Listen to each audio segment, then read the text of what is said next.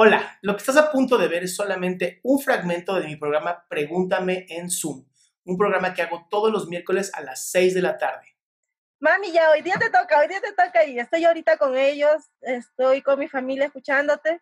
En realidad es una gran ayuda para todos y agradecida con los consejos que nos das. La consulta es, es, estoy estudiando también psicología, este, y contenta, pues, ¿no?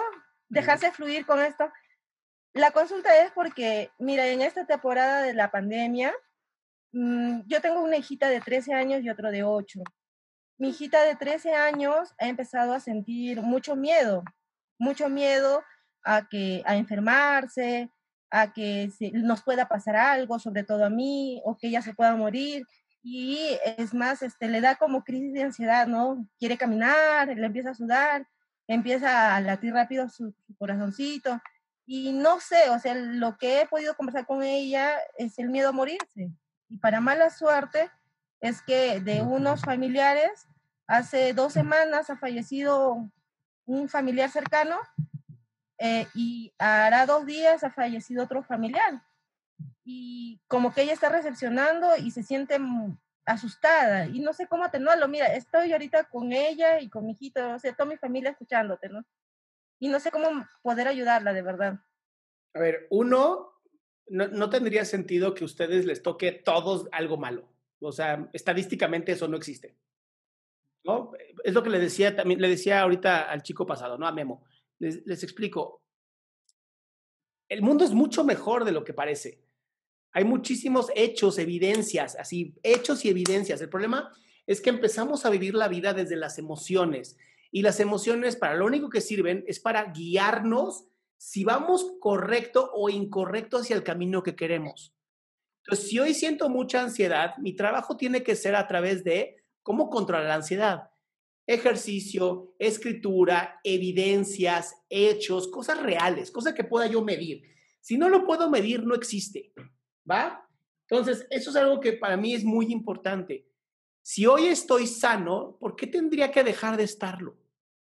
Si mi cuerpo hoy está perfecto, ¿por qué tendría que mañana dejar de estarlo? Estos pensamientos catastróficos los tenemos todos. El problema es que les ponemos acción y empezamos a, a, rumiar sobre ellos, a estar pensando sobre ellos y decir, claro, porque entonces a esta persona le pasó esto y entonces a mí también me puede... A ver, eso se llama empatía negativa. Y sí, es una desgracia y mucha gente se ha muerto con este virus que se hubiera muerto de otra manera también de otra cosa.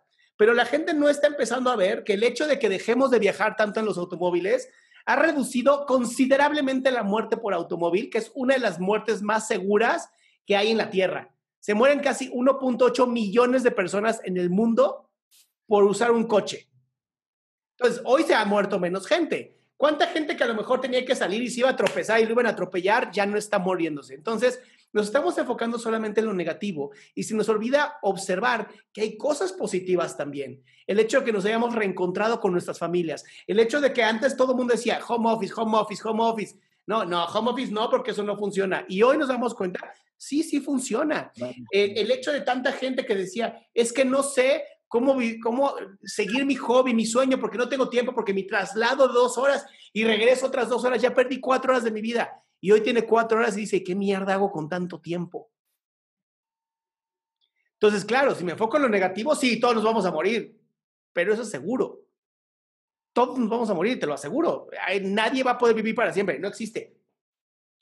Entonces, la muerte también nos sirve a nosotros para empezar a ver qué sí tengo en la vida y empezar a aprovecharlo. Y si siento taquicardia y si siento que la respiración se me empieza a agitar, me pongo a hacer ejercicio.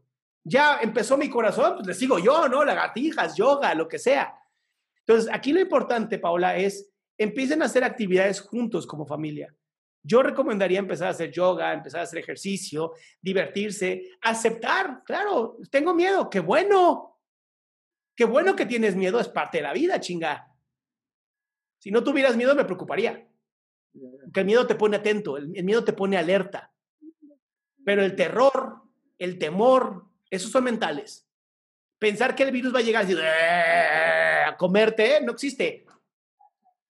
Y entonces tenemos que empezar a ser también comediantes y tenemos que empezar a ver eh, eh, películas comedia y empezar a divertirnos y a reírnos y a disfrutar cada segundo de nuestra vida, porque tal vez no te mata el virus, tal vez te mata otra cosa y por no disfrutar la vida estás perdiendo un montón de cosas. Entonces, hoy mi única recomendación es empieza a tú tener el control de tu vida, a tú empezar a decir, yo me amo, yo sé, confío en mi cuerpo, no es el primer virus que hay en el mundo, tu cuerpo todo el tiempo está luchando con algo, bacterias, virus, bacterias, de todo, parásitos, hongos. Todo el tiempo se está defendiendo. ¿Un puto virus nos tiene miedo a todos? No manches. Yo no creo en esto de estar viviendo con, ah, todo miedo con miedo. No, no, no. No es el primer virus que llega a esta humanidad y no es el último.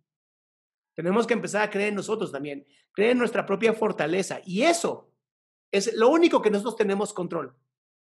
Lo único que podemos hacer nosotros para tener control es, si tengo miedo, lo acepto, lo escribo, tengo miedo. Listo, ¿qué sigue? Y seguiré adelante. Gracias, muy amable. Mira, este, la Angie está ahorita escuchándote y definitivamente sí, nosotros tratamos siempre de jugar, estar en familia, justo siempre nos damos el espacio con, con, ellos, ¿no? Pero la cuestión es de que quizás a veces estoy muy pendiente de ellos, de que se asustan, sienten mucho miedo o llora. y se vale. A ver, y se vale. Y además tiene 13 años, las pinches hormonas deben estar horribles en este momento. Entonces, se vale. Y le dices, mi amor, disfruta tu llanto, ¿cuál es el problema? ¿Va? Es que a veces, a veces me da mucho miedo porque a veces no siento mi mano, a veces no siento mi nariz, a veces no siento mi labio, es de tanto miedo que a veces no siento varias partes de mi cuerpo y me asusta mucho. A veces ayer, por ejemplo, no antes de ayer no podía ver bien, no, no mm, veía su cuerpo de mi mamá, pero no su cara. No podía ver. Mi amor, eso que estás sintiendo, todo lo que estás sintiendo se llama crisis de ansiedad. ¿Ok? lo que está haciendo tu mente es que te está despersonalizando. Haz de cuenta, tienes como una pequeña tú en tu cabezota y se va para atrás para dejar de sufrir. Por eso pierdes la vista, por eso pierdes las sensaciones. Es normal por una crisis de ansiedad. En esos momentos, mi mejor recomendación es vas a la cocina, agarras un hielo y lo pones aquí atrás en la nuca, aquí, te lo pones aquí atrás hasta que te duela hasta que regrese la sensación. ¿Ok? Esa es una. Otra opción, no sé si en... Las ligas. La liga, la liga. ¿Venden de estos de Big Vaporub como inhaladores? que huelen a mentol. Sí. Bueno, le vas a comprar uno a tu hija. ¿Ok? Cuando te sientas tan mal, tan jodida, vas a abrirlo, vas a meterlo en la nariz, vas a tapar el otro hoyo y vas a inhalar así, mira.